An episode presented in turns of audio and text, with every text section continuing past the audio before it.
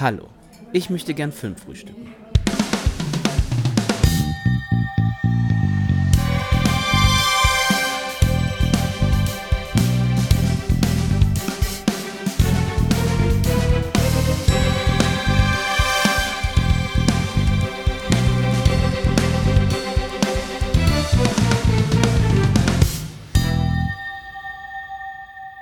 Moin Moin, schön, dass ihr wieder reinhört beim Filmfrühstück. Ich bin der Daniel von filmtoast.de. Heute habe ich einmal den Kenan an meiner Seite. Grüß dich, Kenan. Hello, hello, hello. Und wir haben heute einen ganz besonderen Gast, nämlich den Regisseur Adolfo Kolmarer. Adolfo ist in Venezuela geboren und ist nach dem Studium der Informatik 2006 nach Berlin gezogen und dort verliebte er sich in das Filmemachen. Er startete mit Musikvideos und Werbeclips durch, ehe er dann 2017 mit seinem Film Schneeflöckchen vielfache Preise einheimste. Dann ging es weiter in den Serienbereich.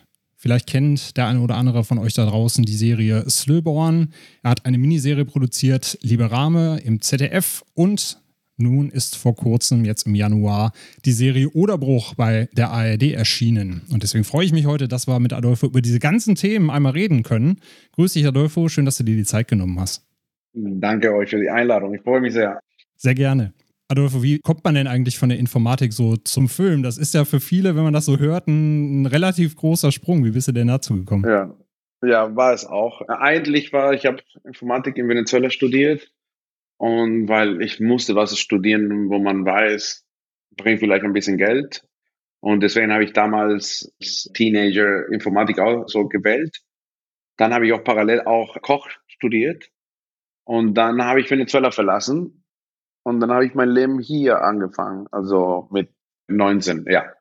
Und da war für mich, ich habe hier als Koch gearbeitet. Ich habe nie, lustigerweise, ich habe nie als Informatik gearbeitet. Ich habe es gelernt, habe ich nie genutzt.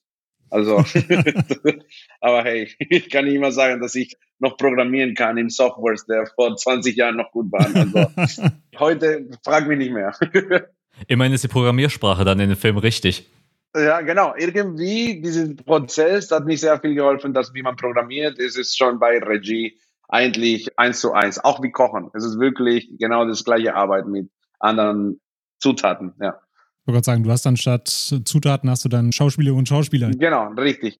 Dann ist es ja eigentlich auch total spannend, dass du dann quasi von null auf im Film gelandet bist und dann auch direkt eigentlich auch schon deinen ersten Film auch gedreht hat mit Schneeflöckchen. Wie war es dann für dich überhaupt dann Fuß zu fassen, diesen Film finanziert zu kriegen, überhaupt das Geld anzuschaffen und du, ich habe ja gehört, das war ja ohne, ohne wirkliche Förderung, sondern eigenfinanziert. Wie war, da die, wie war da die Planung, der ganze Prozess überhaupt da reinzukommen? Schneeflöckchen war eigentlich Projekte, also wir waren sehr naiv. Es war eine Gruppe von sehr vielen Freunden, die wir alle am Anfang waren. Wir haben Imagefilme gemacht, wirklich, also kleine Video Competitions online gemacht für Facebook und so. Es war wirklich, wirklich am Anfang. Und irgendwann haben wir zusammen ein Interview von Danny Boyle, der Regisseur, gesagt, dass sein Lieblingsfilm ist sein erster Film, weil das hat er mit seinen Kumpels gemacht. Und es hat mega viel Spaß gemacht. Und das war für ihn seine richtige Filmschule. Also, und dann haben wir angefangen, Schnittflöckchen zu konzipieren. Und genauso ohne Budget. Wir haben es geschrieben und dann am Wochenende gedreht. Über zwei Jahre hat es gedauert, die Drehzeit. Weil wir haben immer uns irgendwann am Donnerstag angerufen, welche Szene können wir am Wochenende, welche Location könnten wir organisieren, ganz schnell bei jemand zu Hause. Also sehr viele von den Locations von Schnittflöckchen ist bei uns alle zu Hause oder bei den Dönerladen, die, wir kennen um die Ecke. Also so haben wir es gebaut und es war wichtig, weil keiner von uns war bei der Filmschule. Keiner von uns hat ein Diplom. Wir sind alle so Quereinsteiger und tatsächlich hat der Prozess von Schneeflöckchen fünf Jahre gedauert. Also zwei Jahre Schnitt, zwei Jahre Postproduktion und dann letztes Jahr Fertigstellung und zu sehen, wo der Film landen kann. Weil am Ende des Tages, es war keine Förderung, es war nichts. Wir haben, äh, Schneeflöckchen hat am Ende, ich glaube, 60.000 Euro Budget. Und das haben wir alles mit Crowdfunding, mit alles zusammengelegt. Also wer kann 500 Euro am Wochenende geben und so eine Sachen. Und so langsam die Produktionsfirma Lobter Films damals und Mavi und haben die auch ein paar Investoren und es war immer so, der hat 2000 gegeben, der hat 5000 gegeben und so haben wir den Film am Ende gemacht. Ja, und gerade wenn man sich das Ergebnis äh, anguckt, also aller Ehren wert, da kann der Film ja wirklich auch mit höher budgetierten Filmen mithalten, finde ich. und ich finde das so super spannend, dass es halt Danke. ja fast schon so ein bisschen Patchwork-Arbeit war, ne? Wenn du schon sagst, so wir rufen uns einen Donnerstag an und gucken, wer hat am Wochenende Zeit und was können wir drehen. Ja. Also da muss man ja schon einen Prozess haben oder da muss man schon ein Projektmanagement haben, was halt super funktioniert, damit ihr auch hinterher wisst, was ist schon gedreht, was müssen wir noch drehen, wie passt das hinterher alles zusammen. Da habt ihr ja wirklich Leidenschaft und Vision reingesteckt. Richtig, richtig. Ich glaube, wir hatten immer das unter uns, also wer weiß es, wir wussten es nicht. Also die Geschichten sind immer besser erzählt, wenn man von von vorne nach hinten die erzählt und dann plötzlich macht alles Sinn. Aber da, der, wenn man in Jahr zwei ist von der Produktion, man denkt so, oh mein Gott, was machen wir uns? Und mehrere Leute haben gesagt, so bitte Jungs, verlässt dieses Projekt. Also ihr habt unbekannte Schauspieler. Das macht keinen Sinn, das ist einfach nur Zeitverschwendung. Und ich habe immer gesagt, wir haben es auch mit einem Fotoapparat gedreht. Ne? Das war eine Canon 5D, die wir gehackt haben, dass wir länger als 10 Minuten Clips drehen können. Das war wirklich alles, was wir uns vorgenommen haben. Das war richtig kompliziert. Aber weil nicht so viele Regeln waren oder nicht so viele, man muss was liefern für einen Sender oder die wollen es genau so für diesen Spot. Es war mehr so, lass uns Spaß haben. Wie, welche Szene, wie würden wir die schreiben und dann inszenieren mit den Mitteln, die wir haben. Und weil die Schauspieler auch Teil von den Prozenten waren, haben wir immer einen Weg gefunden, dass wir so drehen, wie wir, wie wir uns Spaß machen an den Tag. Also, und so haben wir tatsächlich den Film gedreht, ja. Dann ist es ja auch super interessant, ja auch dann die Arbeit danach ja auch zu sehen. Dann hast du ja auch im Fernsehen gearbeitet, ne? Slowborn, Liberame ja, oder jetzt auch ja. Oderbruch. Da arbeitest du halt ja auch dann aktiv mit öffentlich-rechtlichen Medien beispielsweise. Genau. Wie, wie hat sich das dann für dich dann angefühlt, plötzlich in diesem Bereich dann äh, zu arbeiten, mit genauer Taktung, mit genaueren Vorgaben, auch natürlich, die da drin stecken? War der Spaßfaktor dann trotzdem für dich dann da oder hat sich das dann doch mehr wie Arbeit dann angefühlt? Also ich hatte das Glück, also ich habe nach Schnellflexion haben wir einen zweiten Film gemacht für Warner Brothers, Apokalypse hieß der. Und das war für mich voll ins kaltes Wasser sozusagen, weil das war ein volles Systemfilm sozusagen. Ja, da gibt es eine Produktionsfirma, das Pantaleon von Matthias Schweighöfer. Da gibt es einen Verleih, das ist Warner Brothers, das ist alles so was die die normal business every day. Für mich war schon ein bisschen, oh wow. Und was mich immer ein bisschen beeindruckt hat, ist, wie viel, wie viel Zeit oder wie viel Geld man verschwindet für Sachen, die ich denke, sind nicht so wichtig, sondern muss man in den Film investieren, ja. Weil von Schnellflöckchen, jeder äh, Minute haben wir alles oder jeder Euro haben wir investiert, das genau vor der Kamera bleibt, ja. Dann habe ich verstanden, warum das System so ist und warum auch so man das System braucht, weil es voll viel macht auch Sinn. Wer soll den Film gucken? Also Schnellflöckchen war für uns Nacht alle uns gesagt haben, als der Film fertig war, ich hatte sehr viele Briefe bekommen von Leuten, von, von den gleichen Reaktionen, wo ich gerade arbeite, wo die damals gesagt haben, so, hey, der Film ist schon sehr crazy, das passt nicht so uns, das passt nicht hier, good luck on your career sozusagen. Dann plötzlich ist der, der, der Film in einem sehr coolen Filmfestival, eine Fantastic Quiz Festival in Lund in Schweden gelaufen.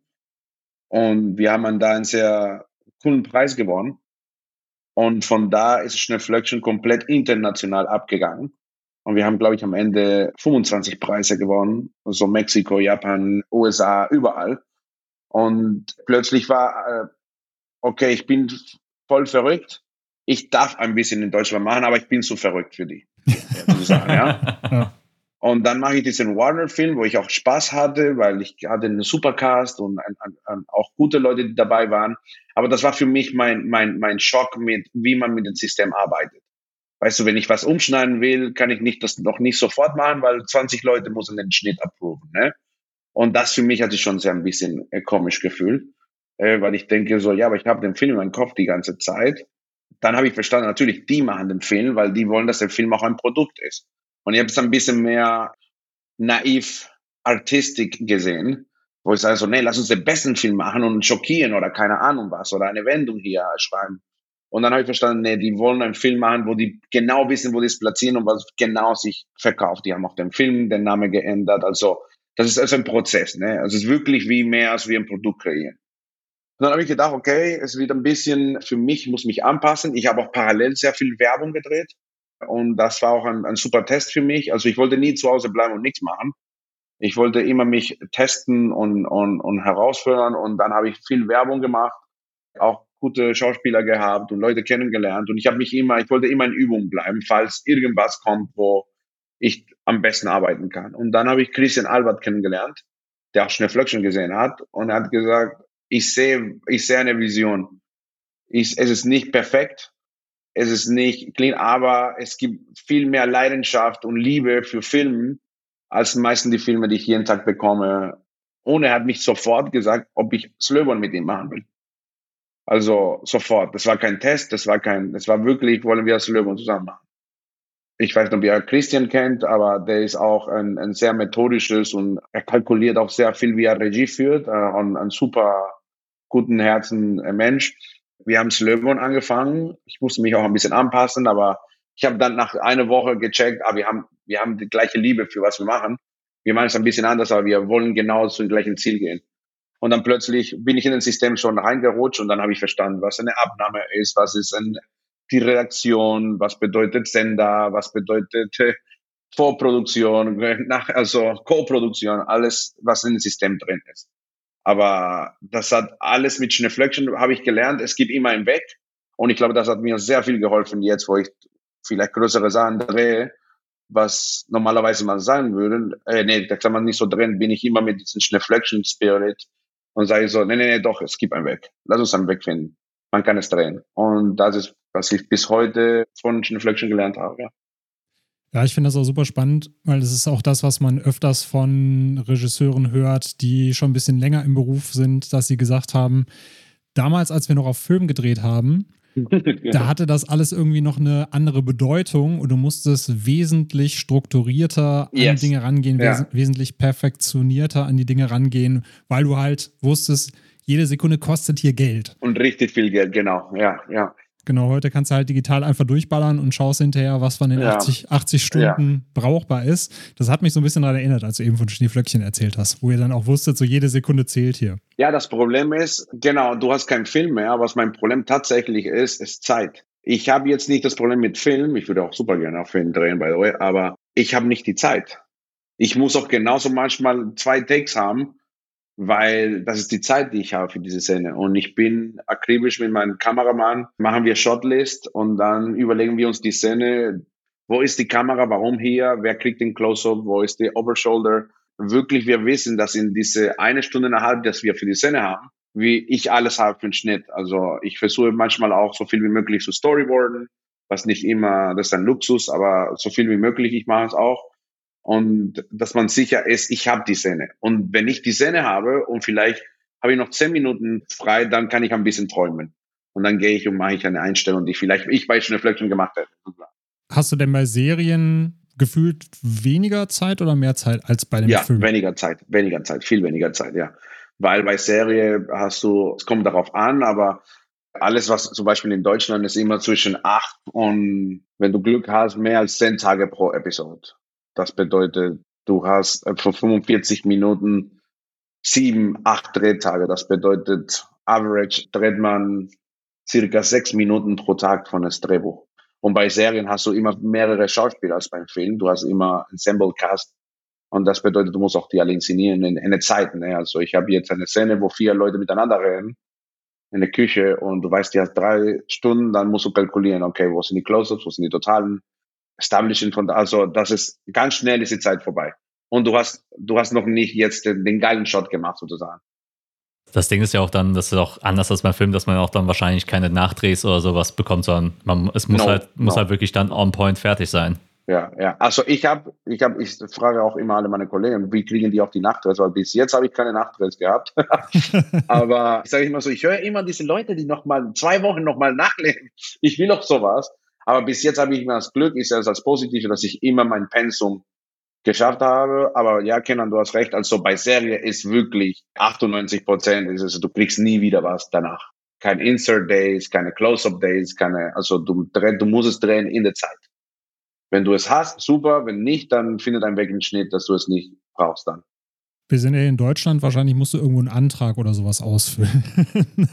da gibt es bestimmt Antrag B35 für Nachdreh oder so. Genau. Und das schickst du dann irgendwo in ein Department und der Department sagt so, ah ja, die ist heute krank, dauert genau. noch vier Tage und ja, genau. Es ist lustig, aber es ist so. Oder im schlimmsten Fall ist das Motiv dann einfach nicht mehr verfügbar. Das ist wirklich das Schlimmste. Ja. Also manchmal bei Oderbruch oder bei Slöbon, wo ich mit Christian gedreht habe, oder auch in Liberame, wo wir in Malta waren. Wir haben manchmal Sachen gedreht, einen Tag und dann den zweiten Tag merkst du, ah, ich würde gerne noch mal auf dem Boot drehen und sagst, der Boot ist schon weg. Such dir einen weg. Also, und dann denkst du so, okay, jetzt muss ich einen Weg finden, dass es so aussieht, dass wir auf dem Boot sind. Nur für einen Closer, für einen, für einen Satz, der fällt oder sowas. Ja. Ja. Also, das ist immer, die Locations sind immer für eine bestimmte Zeit gebucht.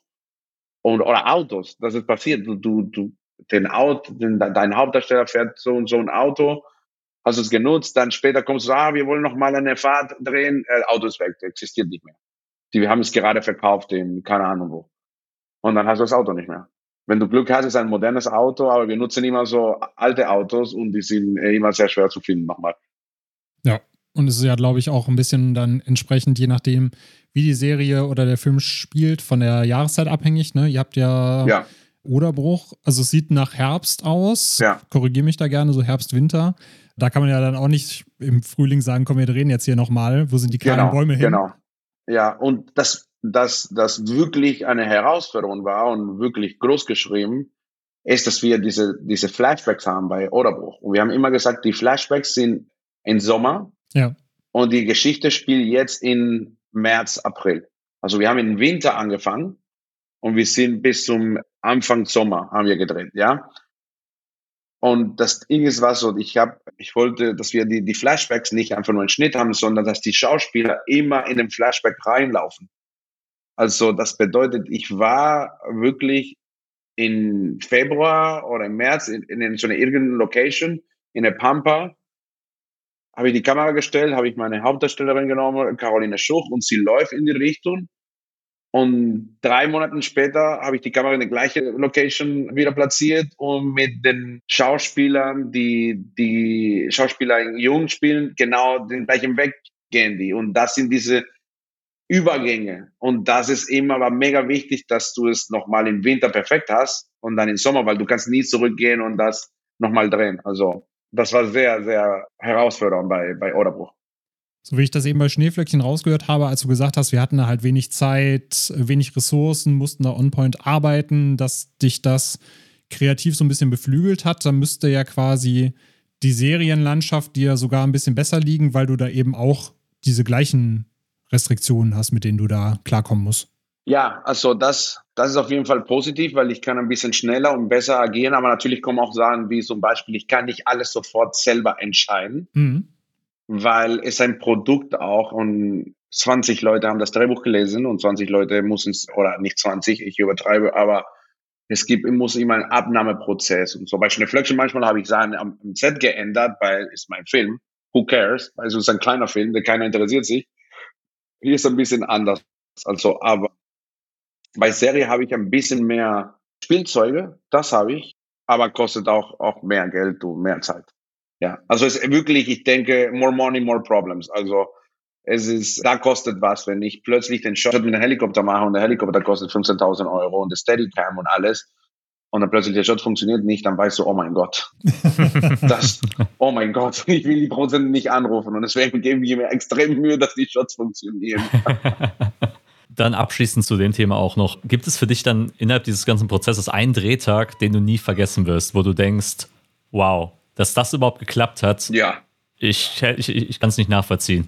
Ja, bei jedes Projekt habe ich das auf jeden Fall. Und nicht nur einen Tag. Es gibt Tage, wo ich in ein Hotel komme und ich, ich weiß nicht, wie ich am Leben noch bin. Wirklich.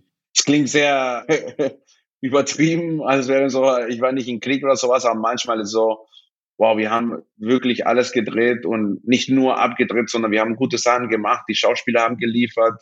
Es hat nicht geregnet und könnte auch wirklich ganz schnell alles nicht funktionieren. Und das sind Tage, die bei mir bleiben. Also zum Beispiel Liebe Rame war für mich den Teil, die wir auf Malta gedreht haben, in einem Wassertank. Also wir haben diese Sturm rekreiert. Wir haben, wie die Leute unter Wasser gehen. das war extrem super schwer zu drehen und so koordinieren und alles. Und du hast eine gewisse Zeit auch. Du hast drei Stunden Wellen und Regen und du musst alles schaffen in diesen drei Stunden. Und dann, wenn du fertig bist und du weißt, ich habe die Geschichte da heute gedreht, dann gehst du in ein Hotel, dann denkst du so, oh mein Gott, das werde ich nie vergessen. Und ich habe die noch alle, also in meinem Kopf. Ja, das ist echt beeindruckend, gerade auch wenn du, du sagst, dass du da natürlich auch Möglichkeiten hast, die man sich vorher gar nicht so erträumen konnte, ne? gerade auch mhm. in einem Wassertank zu drehen und da die Erinnerungen mitzunehmen. Jetzt hast du eben gerade schon angesprochen, es kommt natürlich auch so ein bisschen dann aufs Geld drauf an oder wie viel Geld man da zur Verfügung bekommt. Wie würdest du das jetzt auch sehen, vielleicht auch die, auf die Film- und Serienlandschaft in Deutschland, was jetzt Budgets angeht? Hast du da denn auch das Gefühl, da bekommt man Budgets als Filmemacher, mit denen man gut umgehen kann, mit denen was man, man was machen kann? Oder spielen halt eben auch so, so Themen wie, wie Filmförderung oder ähnliches auch mal mit rein, dass du vielleicht tausend Projekte noch im Hinterkopf hast, wo du dir denkst, ich würde gerne so und so einen Film machen, aber das Geld ist nicht dafür da oder man muss ja. erst durch ja. diesen kompletten Förderapparat durch, damit man da irgendwas bekommt und dann reicht es am Ende vielleicht nicht. Wie ist denn da so dein Eindruck aktuell von der Film- und Serienlandschaft?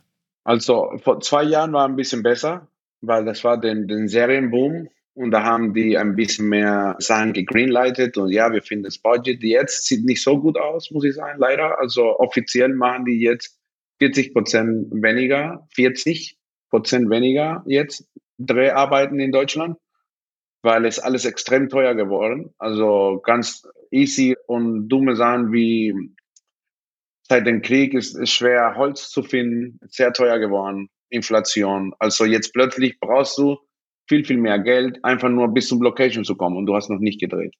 Und das ist, was mein Problem heutzutage ist. Ich habe gerade, ich, ich, ich schneide gerade, ich habe gerade einen Film für Amazon Prime gemacht ja, das ist eine, eine Verfilmung von einem Sebastian Fitzek Buch. Und da ist ein bisschen anders, weil das ist, äh, das ist ein Streamer, die brauchen keine, keine Förderung oder die gehen nicht mit Förderung ein, sondern das ist ein Topf, das die in-house haben, ja. Und das ist ein Produkt für den Amazon Prime Mediathek sozusagen. Und die geben auch ein bisschen mehr Freiheit. Also es ist immer anders. Es kommt darauf an, mit wem du arbeitest, auch mit welchem Redakteur oder mit welchen Kreativen du arbeitest ich würde sagen, Geld gibt genug, um was zu drehen und dass es nicht komplett katastrophal ist. Aber für die Quality, die wir gerade alle wollen, weil das Problem ist, die Zuschauer, die haben alle Netflix, Amazon, Apple, alle zu Hause. Und deswegen freue ich mich, dass Orderbuch gerade so gut läuft bei der Mediathek, weil ARD wollte genau das.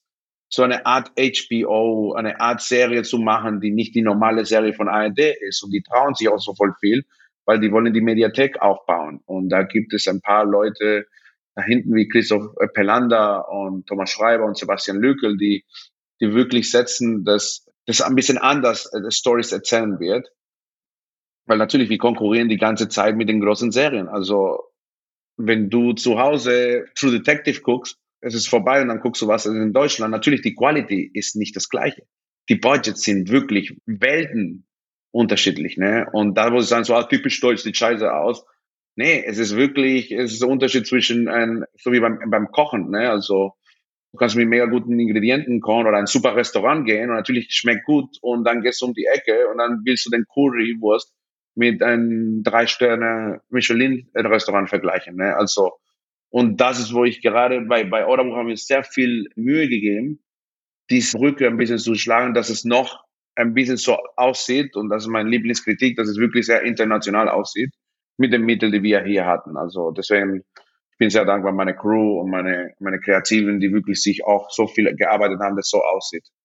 Man muss ja auch immer bedenken, die Produktionsästhetik äh, von deutschen Serien hat sich auch in den letzten zehn Jahren auch stark verändert. Ne? Als Netflix, stark, sehr positiv, total. Ja, yes. allein, allein als Netflix ja in den Markt kam, als dann auf einmal plötzlich Dark entstanden ist, 1899, total, da ja, hat sich das ja, ja extrem gewandelt. Natürlich jetzt wird es natürlich wieder schwieriger, weil auch natürlich Netflix jetzt natürlich nicht mehr das Geld in die Hand nimmt. Genau. Wie, wie, wie, noch vor, vor der Pandemie beispielsweise. Und ja. das sieht man ja auch stark. Ich meine, schau mal die Grimme-Preisnominierung an. Die können nicht mal die 15, die 15 die können Serien. Die 15 nicht zusammenpacken, genau. Was ich auch denke, ist ein bisschen unfair, weil die sollen noch ein bisschen hingucken. Ja, ich bin auch kein, nicht da. Aber ich auch, ich dachte, ich habe auch anderen Sachen gesehen, wo ich denke so, ja, aber es gibt auch andere Sachen, die man auch gucken soll, nicht nur was in dem System ist, ja. Ganz genau. Aber das ist auch eine andere Diskussion, die wir noch nicht da sehen. Aber voll viele von meinen Kollegen sind alle sehr düster. Ich sehe so genau, was du gesagt hast. Guck mal, wo wir jetzt sind. Also wir haben jetzt deutsche Serien, die wirklich was können und was entertainen. Also ich habe gerade Deutsches Haus fertig gemacht, ich habe gerade ja. Totenfrau und Dark und alles und du siehst, oh mein Gott, also vielleicht sind wir noch nicht da, aber wir sind fast da. Also noch ein bisschen und wir sind super, super dabei, was zu liefern. Ne? Und ich glaube, es ist einfach nur Step by Step. Es ist Baby Steps, wie wir es alle machen. Manche Leute haben ein bisschen mehr Glück und das explodiert und dann ganz schnell. Aber auf jeden Fall gibt es eine Entwicklung und das gibt mir Hoffnung auf jeden Fall. Am allerwichtigsten ist es auch einfach, dass sie das internationale Publikum sieht, okay, ästhetisch kann eine deutsche Serie wirklich mit wirklich dem Rest, Rest ja. von Europa, mit Amerika mithalten. Total, total mithalten und jetzt müssen wir uns ein bisschen mehr Mühe geben. Wie viele Leute rennen rein und warum? Und ich glaube, dann werden wir ein, ein gesunderes System von, auch von Stories und auch, ich denke auch, wo jetzt Serien und Filme, zumindest in Deutschland gehen muss, ein bisschen mehr wie bei Musik hören, weißt du? Du kannst jemand, der, keine Ahnung, der Beatles mag, kannst du nicht DJ Tiesto verkaufen oder sowas, weißt du? Ja. Und das ist, was immer passiert. Die werfen alles, was die machen, in den gleichen Topf und dann, ah, siehst du, keiner in Deutschland guckt Genre, weil nur äh, eine Million Leute haben geguckt. Also so, ja, aber an wem hast du es gegeben? Also ich, ich würde es auch nicht gucken, weil ich weiß es nicht, dass es da läuft. Also wir müssen auch diese Kanäle ein bisschen sauber machen und sagen so, hey Leute, für alle, die sowas gucken hier, und das ist was zum Beispiel ZDF und ARD mit der Mediathek machen, ey, das ist für euch, ihr könnt was finden, und die arbeiten auch, dass es ein bisschen mehr schneller wird, aber natürlich, die haben auch sehr viel Bürokratie inside. Also wenn ich den Chef wäre, hätte ich es ein bisschen schneller gemacht. Aber.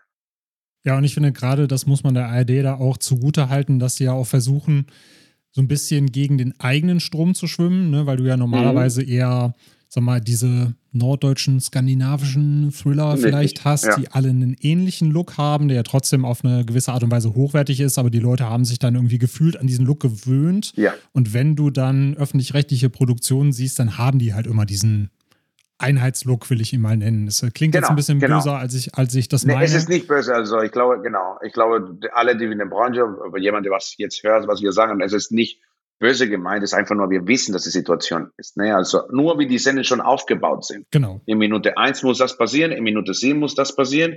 Wenn du in Minute 20 noch nicht den Verdächtiger gegeben hast, hast du die Leute verloren. Ja. Weißt du, und, und das ist, was gerade ein bisschen ist langweilig geworden und die Leute checken so. Natürlich gehen die auf Netflix und dann gucken die was komplett crazy und dann ist noch schlimmer für uns. Weil die sagen so, oh, wie siehst du, hier können wir es nicht. Aber wir, wir müssen auch verstehen, dass wenn du was guckst, dann sagt, sagt den Sender, ah, das, was die wollen. Ne? Also es ist, es ist ein Teufelskreis. Ja, und ich glaube jetzt mit so eine neue Serien, die gerade rauskommen, wo, wo man ein bisschen mehr Risiko spürt, sieht man auch, dass es, es gibt Raum und Möglichkeiten und Zielgruppen für verschiedene Art von Storytelling sozusagen. Genau, da finde ich auch, macht eure Serie das genau richtig und geht eben auch so ein bisschen in das Risiko, was jetzt, sag mal, den Look angeht, was natürlich auch dann gewisse Story Points angeht, ja. die wir hier natürlich nicht spoilern wollen. Äh, ja, wir gehen genau. ja gleich noch ein bisschen, bisschen näher auf die Serie ein. Aber da würde ich auch jetzt von meiner Seite auch gerne nochmal sagen, weil ich war jetzt auch letztens nochmal in einem anderen Podcast zu Gast und da hieß es dann auch so, ja, deutscher Film, deutsche Serien, dass es halt entweder, sag mal, Romcom oder Leute, die traurig in der Kamera gucken oder Weltkrieg. So diese drei Einstufungen gab es da. Und dann habe ich dann auch gesagt, so, nee, also im Endeffekt kannst du auch ein bisschen tiefer graben und siehst dann aber die Perlen, die wir da jetzt schon haben, die da ja, schon so aus total. dieser Masse rausstechen. Und ich finde, gerade im Serienbereich geht man da ja schon wesentlich offensiver ran als jetzt im Kino. Das kann jetzt mit den Budgets zu tun haben, kann auch sein, dass du eben beim Kino halt nur diese eine, erstmal diese eine Chance hast, über das Kino zu gehen und eben nicht über TV und Mediatheken. Ja. Und diese Verwertungswege noch mit einbeziehen kannst. Aber da finde ich schon, dass so deutsche Serien gerade auf jeden Fall einen großen Schritt nach vorne machen und da auch versuchen, offensiver eben an dieses Image ranzugehen. Ja, richtig. Also man muss auch bewusst wissen, warum die Leute was gucken ja, das ist, was ich immer mit meinen Kollegen in der Branche rede. So, natürlich, wir wissen, dass Deutschland Krimis. In Deutschland lieben wir Krimis. dann versucht er, die zuerst da zu gewinnen. Also das haben wir auch bei Orderbuch gemacht. Wir haben angefangen wie ein Krimi-Show, die du kennst. Aber nach ein paar Minuten weißt du so, hm, die finden nicht nur eine Leiche, sondern 150 Leichen. Vielleicht ist es eine Serie, die anders ist, aber es fühlt sich noch familiärer. Weißt du, was ich meine? Mhm. Und immer diesen Kontra zu geben, weißt du, wenn wir wissen, dass wir Rom-Coms lieben, ja, natürlich, die meckern immer, die gleiche Rom-Com, Til Schweiger und Matthias Schweighöfer. Okay, aber du weißt, dass wir Rom-Coms lieben. Dann lass uns neue Rom-Coms kreieren und so gewisse Zuschauer. Weil das Problem, was ich immer sage hier, ist es, die Branche und die Zuschauer haben die irgendwie so einen, so einen Streit, so einen, einen invisible Streit. Und, und ich glaube, das ist nicht so heftig, wie es alle denken, sondern einfach nur, es ist, das was ich sage, es ist mein Job, was zu finden, wo ich denke, es könnte funktionieren. Und deswegen sage ich auch manchmal, lass mich arbeiten und lass mich nicht nochmal den gleichen Film nochmal, weil, ah, das hat vor zwei Jahren funktioniert, mach einen Film genauso, sage ich. Aber das haben die Leute schon gesehen. Und das ist, wo wir gerade in den letzten Jahren ein bisschen rausgehen von diesem System. Und das für was für uns, für Aaron Remmers, Christian Albert und für mich bei Orderbuch mega wichtig war so, lass uns aufhören zu meckern und versuchen, was zu machen, dass wir denken, dass dies in der gleichen Familie bleibt, aber können wir zeigen, dass es ein bisschen anders ist. Und das war unser, wir haben wirklich sehr viel riskiert mit Orderbuch. Ja, lass uns aufhören zu meckern und was zu machen. Das ja. ist äh, auf jeden Fall eine geniale Aussage, die wir eigentlich auf alle Lebensbereiche kann man das sehr gut anwenden. ja. Aber auch schön, dass ihr das so gemacht habt. Jetzt sind wir schon so lange um Oderbruch rumgetänzelt, lieber Adolfo. Dann lass uns doch gerne mal zu dem Thema kommen. Äh, der Kenan stellt jetzt unseren Hörerinnen und Hörern so ein paar Fakten vor, damit sich die Leute da draußen was zu Oderbruch vorstellen können. Und dann können wir uns da gerne ein bisschen detaillierter über die Serie unterhalten. Genau. Oderbruch ist eine achtteilige Serie, die aktuell auf der ARD-Mediathek abrufbar ist. Die, die Laufzeit ist 45 bis 50 Minuten lang. Äh, Regie führte natürlich unser lieber Herr Gast hier natürlich, oh, zusammen mit Christian Albert. Drehbuch schrieb Arend Remmers und im Cast die zentralen Figuren, äh, die Maggie Kring haben wir, die gespielt wird von Caroline Schuch. Wir haben den Roland Voigt, der gespielt wird von Felix Kramer und halt den Stanislav Jajak, der gespielt wird von Lukas Grigorowitsch. Und die Story selbst ist halt, dass auf einem Acker eines Dorfes im Moderbruch ein Berg mumifizierter Leichen gefunden wurde. Also du hast es ja schon ein bisschen angedeutet, was passiert eben, wenn es eben nicht nur eine Leiche ist, sondern mehrere. Der Polizist Roland Voigt, der gebürtig aus dem Dorf stammt, wird als Ortskundiger zur Befragung der Dorfbewohner entsendet und dort trifft er nicht nur auf seine ehemalige Jugendfreundin Maggie, sondern äh, muss sich auch den Geistern seiner eigenen Vergangenheit stellen. Das mal so als Kurzzusammenfassung vorneweg und da will ich, möchte ich auch direkt einsteigen mit der ersten Frage. Ähm, Gerade wenn es um die Idee geht, wie habt ihr diese Idee schon ähm, versucht umzusetzen? Also hattet ihr die schon selbst mehrfach im Kopf schon gehabt und seid dann erst gerade durch Oderbruch da, darauf gekommen? Oder wie hat sich der ganze Drehbuchprozess, die Ideenfindung durchgesetzt? Also es gibt immer Ideen und es gibt immer bei Aaron und, und, für mich, Aaron und ich, haben wir auch Schnellflexion zusammen gemacht.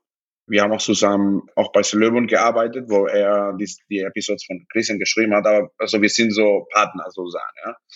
Und er hat einmal gesagt, vor ein paar Jahren, hat gesagt, ich glaube, wir müssen als Branche oder wir zumindest, wir müssen, müssen aufhören, uns immer mit den anderen zu vergleichen, mit den Amis und mit den Engländern und mit den Skandinavien. Lass uns was Deutsches machen. Lass uns das wirklich hier auf deutsches Bohnen mit unserer Stories, mit unserer Region was machen. Natürlich, das ist eine Idee, es kommt zwischen in ein Gespräch und dann man vergisst es wieder. Aber das war immer so ein Geist in all uns, wie finden wir was, das in Deutschland geboren wird, aber es könnte auch international funktionieren, weil die Geschichte auch universell ist. Aber es ist in Deutschland. Ahrens Frau Ina, hat einen Dokumentarfilm über Oderbruch gesehen. Oh in der Mediathek und hat, weil sie weiß, dass ihr Mann äh, komplett besessen ist von äh, Locations und so, hat gesagt so, du, ich habe mir was angeguckt, da, der Oderbuch, wusstest du, dass das die größte Schlacht des Zweiten Weltkrieg da passiert ist und bis heutzutage kann man noch zum Beispiel Knochen finden und man sagt, dass, die, dass das Bohren in Oderbruch in, in, mit Blut getränkt, also wirklich sehr cinematisch schon direkt im Pitch. ja. Und es sieht wirklich, es ist, es ist, es ist so wie Swamp, ne? Es ist wirklich, es ist Wasser überall, es ist mega interessant, gibt es immer eine Flut. Und ich war zuerst ein bisschen, ich habe, ich, ich, wir waren beide so, wieso wissen wir das nicht? Also das ist amazing, das ist wirklich eine mega Kulisse für, die Geschichten, die wir lieben, so Creamies und, und düster und Serial Killers und Genre. Und Aaron und ich, wir haben immer eine Idee, ich wollte Genres verschmelzen, das ist so Grounded Genre, nennt man das. Das, was wäre wenn? Also das, die, die Idee ist, dass du nimmst was, die fantastisch ist oder unrealistisch ist und setzt du das so eine Realität, als wäre passieren. So wie Batman von Christopher Nolan, ja. Der Batman von Christopher Nolan ist ganz anders als der Batman von Tim Burton zum Beispiel. Mhm. Bei einer denkst du, ah, fantastischer Superhero, bei anderen denkst du, naja, könnte da um die Ecke herumkommen, der Christian Bale, ne? Und das war wichtig für uns, ist genau dieses, wir wissen, dass es nicht, diese Genre, die wir jetzt, diese Mythos, die wir jetzt annehmen, aber was wäre wenn? Und Oderbruch, die Region, war perfekt, um diesen kleinen Dorf zu kreieren, Krelo, wo sowas passieren könnte. Und da haben wir wirklich, keine Ahnung, zwei Wochen nur recherchiert, gelesen und alles so diese Characters und alles, was das passiert und da haben da unsere Geschichte angepasst mit dem Leichenberg und das ist die, wir wollten noch einen Charakter kreieren, die Maggie, Maggie Green, die auch so zurückkommt. Das ist einfach nur ein ganz normalen Trope, die ich liebe von Western-Filmen. Ich bin ein Spaghetti-Western-Fan.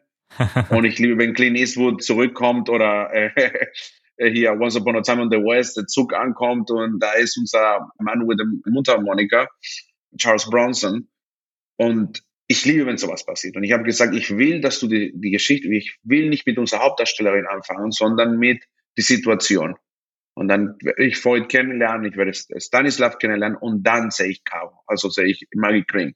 Und sie muss nach Hause kommen und alle diese Geister konfrontieren. Also, und da so haben wir angefangen und natürlich mein Schreiben, mein Schreib nochmal um und dann schreib nochmal um und dann hast du neue Partners und schreib nochmal um und lässt ein paar Sachen weg, addiert noch was Neues und so ist eigentlich geboren. Oder ja, so über drei Jahren. Ein Aspekt, den ich jetzt super interessant finde, den du gerade nochmal angesprochen hast, ist gerade, ja, wir wollen unsere eigene Geschichte erzählen, wir wollen irgendwie auch Deutschland als Ort natürlich auch präsentieren. Was hat Deutschland gerade location-technisch auch zu bieten? Das erinnert mich auch total an den Prozess, den man ja auch zu Dark gemacht hat, ne? wo die gesagt mhm. haben, wir wollen halt in den Wald gehen, in den guten alten deutschen Wald, den man genau. sonst immer nur distanziert immer betrachtet. Was passiert nämlich und wie kann man das mystisch gestalten, mythologisch? Wie kann man auch eine eigene Mythologie drumherum aufbauen? Und ich finde, das kommt auch in Oderbruch äh, zu Beginn auch sehr gut rüber, dass man halt irgendwie schafft, einen eigenen deutschen Mythos halt aufzubauen, eine ja. eigene Art von Fantasie, die man halt über ein Land hat. Wenn auf einmal das internationale Publikum plötzlich das erstmal von Oderbruch hört, dann denken sie jetzt aktuell dann durch diese Serie dann da, daran. Ja. Ja, also zum Beispiel, es gibt natürlich Leute, die sagen so, ah, wieso heißt es Oderbruch und es passiert nicht in Oderbruch, es passiert doch in Oderbruch, aber in einem fiktiven Town, also Dorf, die wir kreiert haben, weil wir wissen, was wir da aufbauen, wollen wir es jetzt nicht zumuten, dass so ein Dorf wirklich existiert, wo sowas passiert. Deswegen, aber Oderbruch als Region war wichtig für uns. Und seitdem, so viele Leute schreiben mir, ey, ich hatte keine Ahnung, dass Oderbruch so schön und so viel Geschichte hat. Und das finde ich positiv. Dass es plötzlich so eine Attention ist, auch für mich. Und ich war auch da, ich war, ich habe Besuch, ich habe mir alles angeguckt, wie alles so anzubieten hat. Und es war hier, also wirklich, es ist zwei Stunden von hier mit dem Auto, ne? also aus Berlin. Und das war ein von den Zielen und alle die Projekte, die wir in der Zukunft haben, sind auch genauso. Ne? Also wir versuchen, hier bei uns, für uns, nehmen alles, was wir kennen und dann ab da weiter aufbauen, dass man weiter träumen kann, sozusagen. Ja, und ich finde gerade die Atmosphäre, die Oderbruch verbreitet, da, da kannst du wirklich diesen Teil Deutschlands spüren und ich finde, dass ihr das auch sehr authentisch umgesetzt habt. Also ich habe da Familie, die jetzt nicht direkt im Oderbruch wohnt, aber ein bisschen in der Nähe, ist auf jeden Fall so die, die gleiche Region, war da auch schon öfters im Urlaub, bin da rumgetingert und ich finde, so wie ihr das darstellt, wie auch gerade diese alten Dörfer sind, die ja auch so ein bisschen von der, von der Welt verlassen, werden sie ja da auch beschrieben, daherkommen, das strahlt diese Serie für mich wirklich aus, aber ohne quasi dieses Redneck-Fass aufzumachen. Genau, ich, genau, das war, ja, richtig, richtig. Das war mega wichtig für uns, ja, als, of course, natürlich, ein paar Leute sagen das, dass wir es, ah, natürlich wieder so deutsches Tristesse und alles ist scheiße. Und ich sage so, nein, also es, wirklich, es war, Sachen mussten wir weglassen, weil die hätten die Leute gesagt, nee, das, das habt ihr die geschrieben, das ist zu viel. Und das ist einfach nur so, wir haben Dörfer gefunden, als natürlich, als wir da drehen wollten. wo du denkst, oh wow, das ist, du kannst einen ganzen David Lynch-Film hier machen, weil das so absurd ist. Ja, und es sind ganz normale Leute, aber wie es aussieht, wie es sich anfühlt, ist so eine eigene Magie. Ich habe es geliebt, ne? Also ich fand, ich könnte noch so viel da noch machen, weil es gibt diese kleine Dörfer und jemand hat gestern gesagt, na ja, man, es gibt keine Ikea dahin oder was. Und dann sagst du, nein, alles, wo ich war, wo ich die Location, die ich gecheckt habe, wie die Dörfer, natürlich in der Stadt nicht, aber alle diese kleinen Dörfer haben die alle einen eigenen Charakter. Und die waren so wirklich, manchmal haben wir absolut gar nicht geändert. Wir sind einfach nur reingekommen, gedreht und raus und es sieht genauso aus. Wir haben wirklich manchmal kein Set-Dress gemacht, weil es sah genauso aus. weißt du, also das ist, und das wird, wie du sagst, also man, man, man findet sich da, weißt du? Und es ist auch nicht Cheating oder, oder einfach nur für Entertainment, sondern es war so und das so haben wir es gefunden. Sonst hätten wir es nicht so gedreht. Also. Also die nächste Serie wird dann Twin Peaks im Oderbruch von dir. Och, das wäre das wär fantastisch. Ja, wirklich. Let's do it. I'm in. Sign me in. Was ich mir gedacht habe, ich bin natürlich ein bisschen vorgeschrittener in der Serie. Das heißt, ich kenne schon die diversen Twists, die da noch aufgemacht werden. Aber an, an der Stelle kann man das hervorheben, jetzt ohne den Twist zu verraten. Denn ich finde so die Optik, du hast es ja eben schon beschrieben, ihr versucht das sehr cineastisch umzusetzen, in dem Sinne, dass ihr euch natürlich dann auch an großen US-Vorbildern so ein bisschen orientiert. Ihr habt viele dynamische Kameraeinstellungen drin. Das Color Grading ist mir da so ein bisschen aufgefallen, weil ihr schon diesen, ja, kastanienbraunen, so ein bisschen rostbraunen Farbton verwendet. Richtig. Rostbraun ist das, was ich immer wollte, was wir alle immer wollten. Also, weil natürlich, wenn man jetzt vergleicht, ihr guckt sehr viel auch, Normalerweise macht man einen Color Grading, der blau ist und kalt. Ja. Oder man spielt in Mexiko, dann macht man es gelb natürlich. Oh, und dann ist alles genau. Oder in Polen und ist alles grau. Also ist, und natürlich in jedem Tatort oder in Soko, also natürlich, weil das fühlt sich so, die, die Zuschauer denkt sofort, ah, ich weiß, um was geht, ja.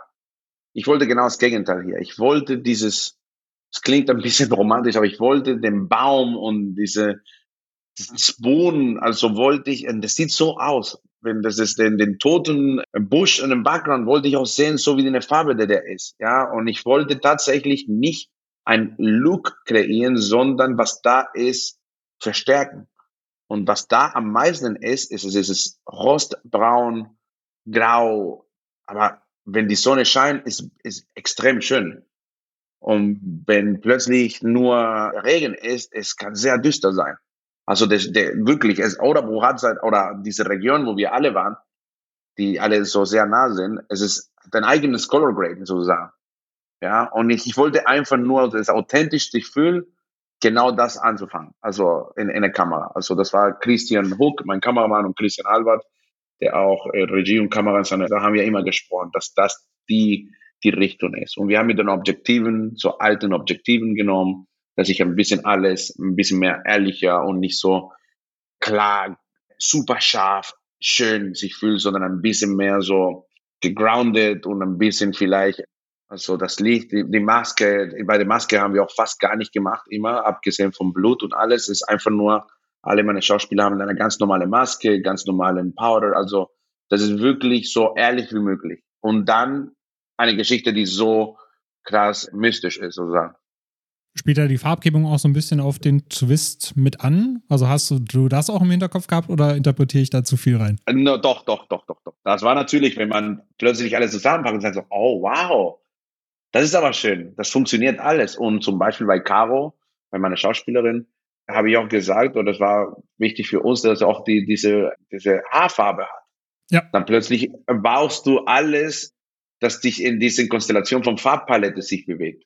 Und dann plötzlich äh, passt das, das den Braun mit dem Rot, mit dem Dunkelrot äh, oder Rotwein oder das plötzlich alles ist integriert und dann die Lichter sind fast nie weiß, nur die Lampen in den Polizeizellen, die sind clean, weil da ist, wo die arbeiten und, und wenn nicht, dann ist alles so dieses Farbe von Authentizität und ein bisschen reduziert und nicht alles klar und schön. Ja. Interessant ist ja auch natürlich, wenn wir gerade jetzt auch jetzt in Richtung Ende, Ende jetzt äh, zu dieser Besprechung der Serie kommen, nehmen wir mal an, ich hätte die Serie jetzt nie gesehen und hätte jetzt auch nie was davon gehört. Was wäre jetzt für dich als Regisseur der Pitch eigentlich, warum ich sie schauen sollte und gleichzeitig aber auch, welche Atmosphäre, welche Mood brauchen wir letzten Endes eigentlich, um Oderbruch auch richtig zu greifen.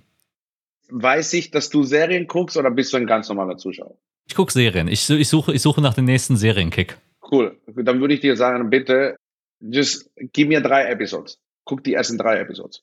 Dann kannst du stoppen, kannst du mich anrufen und mich beleidigen und sagen, wie schlecht das ist. Aber wirklich, äh, mein Pitch ist, ist eine Geschichte, die du denkst, du kennst und plötzlich ist es nicht so. Es ist eine deutsche Geschichte mit einem großes Mythos, weltweit bekannt zu sein. Und es ist wirklich, wenn du Serien liebst und du willst es, es ist einfach nur, das zu zeigen, man, man würde sowas in Deutschland gucken. Auch wenn nicht perfekt für dich ist. Ich sage immer so, du musst es nicht lieben. Also Hälfte der Serien, die ich gucke aus Deutschland, ich, ich liebe die nicht. Aber ich respektiere die sehr, weil die was versucht haben. Und dann würde ich sagen so, ey, gib die, die eine Chance. Einfach nur zu sehen und zu denken, okay, hat es bei dir funktioniert oder nicht. Das, das würde mein Pitch.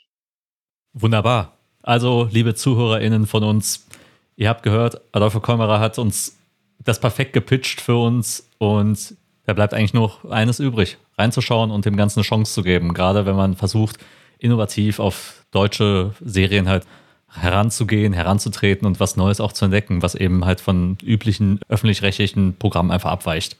Ja. Genau. Das ist auch, wenn das denn Thema ist, das, oh mein Gott, ist immer das Gleiche. Naja, jetzt trauen sie sich was. Und wenn du guckst, du gibst auch dein Vote, dass du auch was ganz anderes gucken willst. Und die, für die ist positiv, weil du sagst, okay, die Leute wollen es gucken, lass uns weiter versuchen. Das ist alles, also deswegen, also es ist mehr als die Serie, sondern es ist ein Teil von dem Prozess, die von der Landschaft, der Fernsehlandschaft in Deutschland sich ein bisschen jetzt verändert. Ja, und das Schöne ist ja, die Einstiegshürde, die liegt ja quasi auf dem Boden, da muss man nicht mehr drüber springen. Nämlich man macht mhm. einfach die ARD-Mediathek auf und kann sich genau. dann direkt alle Episoden am Stück anschauen. Und von unserer Seite, vielleicht bevor wir jetzt noch kurz zu so einem kleinen Ausblick kommen auf dein, dein nächstes Projekt, du hast ja eben schon ein bisschen angeteasert, in welche Richtung es da geht. Also von meiner Seite kann ich schon mal sagen, ich bin jetzt noch nicht ganz durch. Ich bin, glaube ich, bei Episode 6 jetzt angekommen, kurz vorm oh, Ende. Jetzt geht's ab bei dir. Ja, yes, super, ich freue mich. ja, genau. Ja, aber wenn du sagst, jetzt geht's ab, bisher fand ich das schon, war das schon ein schöner, schöner Ritt für mich. Genau. Oh, genau, genau. ich dachte, es war schon vorbei. So like, no, I'm sorry. Ja. Ja, und gerade, also gerade mit diesem Einstieg allein schon hattest du mich, den können wir hier an der Stelle verraten, das sind die ersten zwei Minuten. Wir haben zwei Angler im Oderbruch, die über ein, ja, ein nicht mehr bestelltes Feld wandern und eben vor diesem Berg an Leichen stehen, auf, auf einmal auf 150 mumifizierte Leichen starren. Ja. Und da sitzt man ja schon und denkt so, what the fuck, okay, in welche Richtung geht das hier? genau und wie sich das dann alles entwickelt, du hast das eben schon gut gesagt. Es braucht so zwei, drei Episoden, bis so die ersten Bootkrumen ausgestreut gestreut sind, bis man weiß, okay. It's a mystery, it's a mystery, it's a puzzle, man kann alles zuhören, man kann es sehen. Was ich versprechen kann, ist, nach jedem Episode hast du eine andere Meinung, um was geht in dieser Serie. Ja. Jeder Episode endet und du bist so like, warte ganz kurz. Ja, und alleine erste Cliffhanger. Also genau, genau, genau. Der erste ja. Cliffhanger war schon Zucker. Von daher. Und das liebe ich, ja, genau. Und auch wie ihr das umgesetzt habt mit den Rückblenden, also dass man nicht einfach nur Schnitt, Rückblende, Schnitt, Rückblende hat, sondern dass dann die Figuren ja, sich selbst beobachten in der Vergangenheit, in diese Rückblenden reingehen. Da sind wirklich viele kreative Ideen drin. Also von meiner Seite auch aus, vielen, vielen Dank für diese tolle Serie und guckt euch die auf jeden Fall an da draußen. Ich freue mich, ja, danke. Weiterempfehlen an deine Freunde, ich brauche die Klicks. genau. Kommt die zweite Staffel und ich würde mich sehr freuen, weil die zweite Staffel ist, wir haben schon im Weg, es ist wirklich, es ist noch ein Level nach oben. Also es wirklich macht sehr viel Spaß. Ja. Also ihr habt es gehört, Leute, für, für mich da draußen, bitte, bitte guckt, damit ich dann noch die zweite ja, Staffel genau. schaue. Let's bitte, go. Ja. ja. was steht dann als nächstes für dich an? Du hast eben schon gesagt, du hast ein Sebastian Fitzek-Projekt abgeschlossen. Ja. Jetzt kannst du da schon ein bisschen was drüber erzählen? Ich kann was erzählen, was in dem Press Release war, das da jetzt vor drei Wochen rausgekommen ist. Also ich habe jetzt meinen neuen Job angenommen oder direkt nach Orderbuch habe ich angefangen. Und das ist eine Verfilmung von das Buch von Sebastian Fitzek, Der Heimweg. Und habe ich mit einem Supercast inszeniert. Luise Heyer, Sabine Tambrea und Friedrich Mücke spielen, Rainer Bock auch. Das sind meine Hauptvier. Und das ist ein interessantes Thema, hat mit häuslicher Gewalt zu tun und mit einem Serienmörder, die durch Berlin läuft. Vielleicht glauben die Frauen nicht, dass der Serienmörder hinter ihr ist. Und das ist ein bisschen mehr so ein Psycho-Thriller der ruhig ist, aber sehr schön. Also ich freue mich, ja. Ich bin fast fertig mit dem Schnitt jetzt. Habt ihr da schon ein ungefähres Veröffentlichungsdatum? Steht schon was im Raum? Ich glaube Ende des Jahres. Ende des Jahres. Also man okay. weiß es nie, aber ich glaube Ende des Jahres. Also ich arbeite für das Ziel da. Hoffentlich kommt Ende des Jahres, ja. Sehr schön abseits, abseits des ganzen Prozesses, was wir beim Filmemachen und sowas verfolgt, ich meine, Daniel hat es ja auch schon gesagt zuvor bei deiner Vorstellung, dass du natürlich auch jemand bist, der aus dem Filmbereich halt Leidenschaft empfindet, der viel auch geguckt hat, viel noch ja. äh, mitnimmt. Hast du überhaupt dafür überhaupt noch Zeit, eigentlich so ins Kino noch für dich selbst zu gehen, äh, dich berieseln zu lassen, inspirieren zu lassen, vor allen Dingen von, von gewissen Quellen? Warst du in letzter Zeit überhaupt im Kino? Was war aus dem letzten Jahr dein Highlight beispielsweise? Also ich, ich habe auch gelernt, es ist nicht, als ob ich die Zeit habe, ich muss die Zeit kreieren. Also natürlich, vielleicht gibt es andere Sachen, die man nicht, aber zum Beispiel letztes Jahr habe ich so ein, was ich versuche nochmal zurückzubringen. Ich habe, bin immer aufgestanden, bin ich trainieren gegangen sehr früh, weil das muss ich auch machen, weil ich bin so fett geworden am Set, dass wenn man nur sitzt und abends ist und es einfach nur Panik-Eating und Anxiety-Eating und dann habe ich mir die gewöhnlich gemacht, habe ich die kurz verloren, aber ich versuche die zurückzubringen jetzt, trainieren zu gehen und sofort um 6 Uhr morgens einen Film zu gucken. Sehr gut.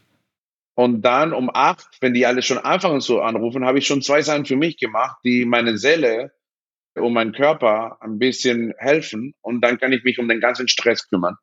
Ich gucke sehr viel, auf jeden Fall, extrem viel ich habe auch diese App Letterbox, die ich nutze und dann trackt man alles, was man guckt. Deswegen weiß man genau, was man, wo, wann, was gesehen hat. Ich glaube, mein Durchschnitt ist 360 oder sowas pro Jahr, nur Filme. Nicht schlecht. Plus die Serien. Und ich gucke mehr Serien. Also die letzten zwei Jahre habe ich mehr Serien geguckt. Und ins Kino, ich bin, ich habe so ein Flatrate von New York Kino. Ich gehe fast, wenn ich kann, gehe ich und gucke, was läuft. Highlight ist letztes Jahr, was jetzt, jetzt in Deutschland kommt, nächste Woche Finde ich schade, dass nicht im Dezember rausgekommen ist. Ich fand The Holdovers extrem schön. Hat mich sehr berührt, weil der Film so simpel und so klein ist. Den habe ich gestern noch gesehen im Kino. Ja, fandest du es gut? Ja, ich habe ich hab den sehr gemocht. Hat, ja, ich auch. Ja. Zutiefst menschliche Geschichte einfach. Ja, total, total. So simpel. Ich, ich war wirklich, ich habe den Film geguckt, ich war so, wie, ich weiß nicht, wie man sowas macht. Ich kann Helikopterexplosion, alles, aber einfach nur eine Szene. Manchmal nur drei Leute da sitzen und plötzlich zeigen, was in der Zelle drin ist und man nicht empfindet, dass es cringy oder ein bisschen vielleicht kitschig ist. Das ist eine Kunst. Und Alexander Payne macht es immer, der Regisseur. Aber hier, glaube ich, hat sich sehr, sehr gelohnt, der Film. Das fand ich wirklich super schön. Natürlich gibt es andere Filme. Dann habe ich auch mal eine andere Seite. Ich fand den Maverick, fand ich richtig gut. Er hat mich sehr überrascht an der Film. Und dann gibt es natürlich die prätentiöse Sachen, die ich auch habe, so vom Regisseuren, die einfach nur richtig gute Sachen drehen, wie Denis Villeneuve oder ja, also da, also ich gucke, wie gesagt, sehr viel. Ich habe einen, einen, einen, einen, einen sehr großen jetzt. Am Anfang hatte ich, als ich 20 war, hatte ich einen sehr prätentiösen Filmgeschmack. Ich habe nur Kubrick und Bergman und Tarkovsky und sowas geguckt. Das kommt vielen bekannt vor, ja. Genau. Daran erkennen wir uns alle wieder. Genau. Und jetzt bin ich so, like, oh mein Gott, ich liebe so eine Geschichte wie The Holdovers jetzt. Und es mir, und ich sage es auch, ich habe es auch gestern bei der anderen Podcast, ich, ich sage es auch laut, weil es ist auch mega schön, wenn man eine Geschichte findet, die Seele hat, ist egal, wo das Setting ist. Oder in einem Flugzeug oder zu Hause oder in Weihnachten. Du siehst, da erkennst du die guten Filme. Ne? Also natürlich gibt es immer Geschmack hier und da, aber äh, für mich ist immer, ich freue mich immer, einen Film zu gucken, weil ich entdecke immer was. Und ich freue mich, wenn das in meinem Kopf bleibt und ich kann weiter aufbauen auf was diese Leute auch was kreiert haben und plötzlich haben die mir eine neue Idee gegeben. Ja, und ich glaube, nach dieser Episode wirst du noch ein paar Letterboxd-Follower mehr haben. Ich wusste nämlich gar nicht, dass du da auf Letterboxd vertreten bist. Also, ich wollte gerade sagen, das muss ich auch noch suchen. Genau, der Kenan und ich werden dich auf jeden Fall gleich nochmal hinzufügen. ich kriege mal einen Comment unten im Podcast, hey, was ist da Adolfos Letterboxd? Manchmal will ich nicht sagen, aber jetzt mittlerweile wissen die voll viele Leute. Also ja. also wenn ihr es unten schreibt, dann ist auch okay. Ja. Habt ihr auch Letterbox? Ja, yes, haben wir. Wir haben auch Letterbox. Ah, genau. super, okay, dann können wir mal sehen, ja. Ich liebe Letterbox, weil es ist, es ist immer, also wir haben so einen Kreis von meinen Kollegen und, und sehr engen Partners. Es ist so lustig und wenn wir komplett andere Meinung haben mit Filmen, und dann folgt ihm ein Call. Jemand, der den Film geliebt hat, hat fünf Sterne gegeben, der andere hat eineinhalb gegeben. und diese Calls danach so, hey, sag mal, was ist los mit dir? Wie kannst du sowas nie erkennen? Hey, es ist voll scheiße und diese Calls, ich, ich lache immer die ganze Zeit.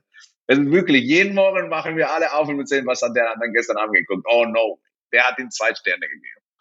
Ja, und ich bin gerade sehr happy mit Filmen, deswegen gebe ich gefühlt gerade halbe Sterne oder eine Sterne mehr, also Filme, die mich in dem Moment wieder äh, was gegeben haben. Ja, sehr schön, so soll das auch sein. Ich war immer so drei Sterne, drei Sterne, weißt du, so Filme wie Gladiator. Und jetzt gucke ich mir so, was will ich noch mehr von einem Film? ja. Diesen Film in diesem Universe ist perfekt. Also, weißt du, man fühlt, das waren so viele Leute, die gearbeitet haben und es richtig ist und am Ende, ich fühle auch, ich fühle auch was. Also, der soll mehr. Und dann jeden, beim jeden Gucken gibt es immer so, so eine halbe Sterne mehr.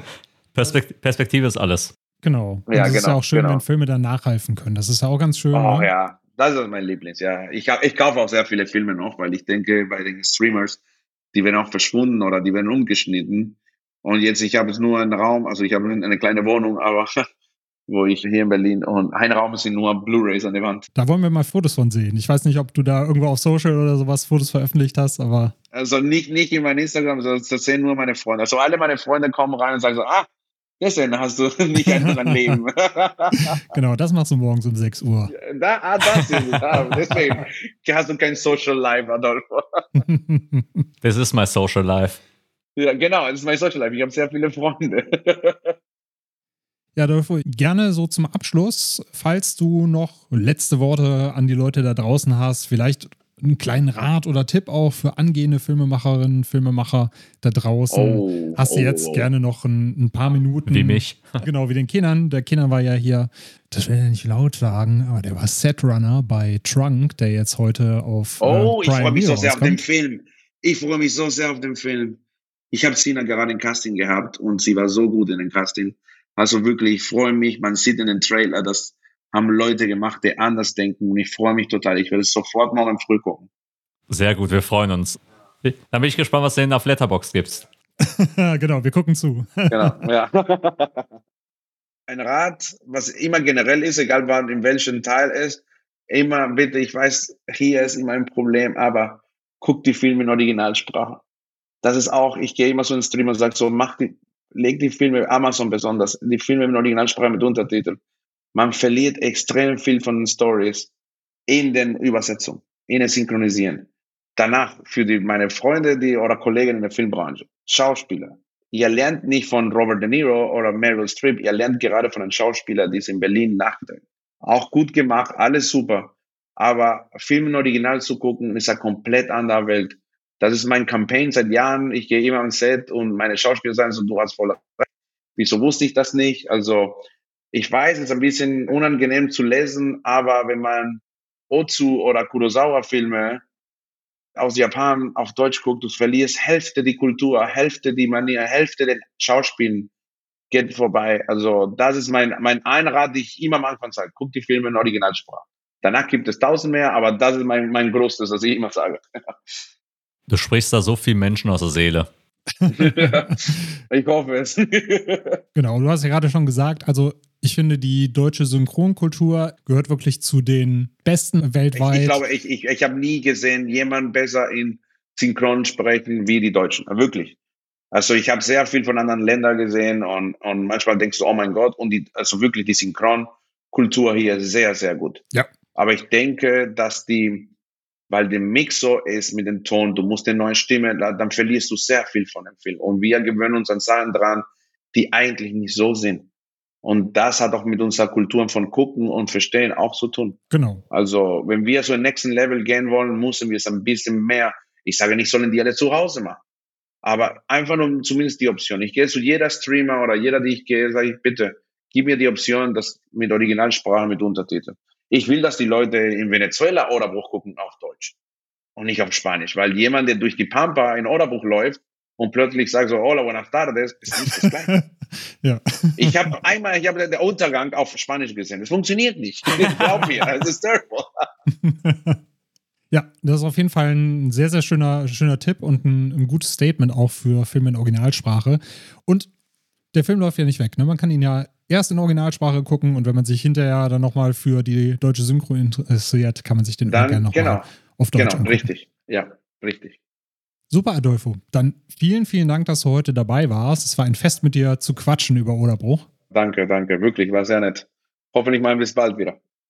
Auf jeden Fall. Auf jeden Fall. Also wir haben noch eine volle Liste voll von Filmen und Themen, die wir irgendwann mal besprechen wollen. Hey, und freuen uns immer gerne. über Input. Einfach nur random. Mach das einfach nur random. Adolfo, kannst du jetzt eine halbe Stunde was? Ich weiß gerne. Wenn er Genau. mit Film zu tun hat, bin ich voll dabei. Anderen Sachen nicht so, aber mit Film immer. Ansonsten reden wir auch einfach, einfach über, über, über irgendeinen neuen Film, der rauskommt im Kino, wo, wo man Bock hätte, einfach drüber zu reden. Genau. Genau, stimmt. So ist es. Ja. Also So wenn dich deine Freunde mal wieder schräg angucken wegen deiner Blu-ray-Wand, dann sagst du einfach Ja, Bescheid genau. und dann schreiben wir uns dazu. genau. Super. Super, so machen wir es. Vielen, vielen Dank, dass du heute dabei warst und an euch da draußen. Bleibt uns gewogen, abonniert uns auf Spotify, Apple Podcasts und überall, wo ihr Podcasts hören könnt. Wir freuen uns auch über fünf Sterne auf den jeweiligen Plattformen. Yes. Wir hören uns dann nächste Woche wieder und bis dahin sagen wir Tschüss. Good night. Ciao.